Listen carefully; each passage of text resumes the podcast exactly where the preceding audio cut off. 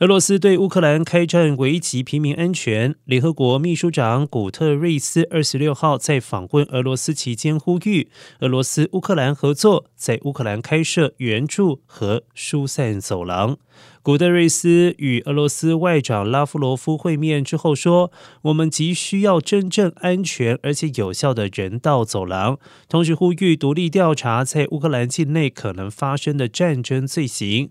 拉夫罗夫则说：“莫斯科政府已经准备好与联合国合作，来帮助乌克兰的平民。”